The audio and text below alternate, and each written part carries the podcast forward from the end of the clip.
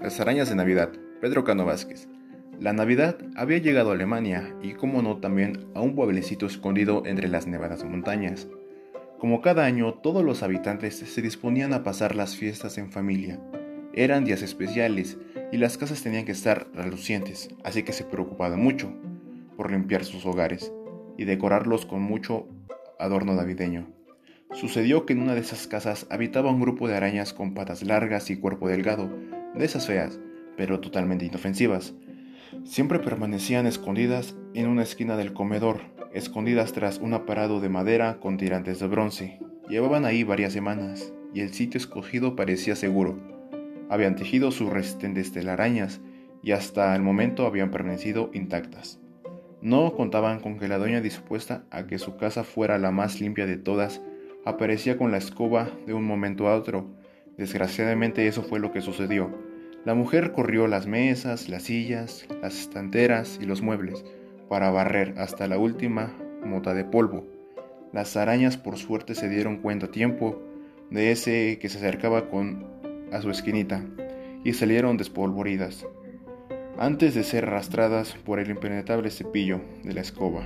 Se ocultaron en una viga del techo y vieron cómo la señora hacía desaparecer las telarañas que también habían costado, que también les había costado fabricar. Y llegó el día 24 de diciembre, y desde su escondite vieron a la familia reunida para montar un árbol de Navidad, llena de lazos y muñequitos de madera. Ah, cuando terminaron, sus padres e hijos disfrutaron de una rica cena. Contaron varios villancicos hasta bien entrada la noche.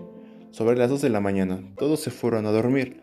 Las arañitas estaban esperando ver el precioso árbol más de cerca, así que cuando la casa reunió del silencio bajaron por la pared y treparon ágilmente por las ramas del árbol. Disfrutaron muchísimo recorriendo el arbolito navideño, deslizándose por sus adornos y sintiendo las cosquillas de las piñas de sus tripas. Llevaban ahí mucho tiempo, soltando pedazos de seda, y al final lo movieron en el árbol quedó cubierto por una enorme telaraña. Ni se enteraron por lo de la chimenea. Apareció Santa Claus, que venía a dejar los regalos para los niños. Al acercarse al árbol, vio que estaba lleno de arañitas y que no veía los adornos, porque estaban en un grande tupido tela de araña gris. Sintió ternura por esos bichitos y también estaban pasando. Al final y al cabo para ellos también era Navidad. Sonriente les preguntó que si querían quedarse para siempre viviendo en ese árbol. Las arañitas respondieron que sí. Entusiasmadas, Santa Claus tocó el árbol, hizo la magia.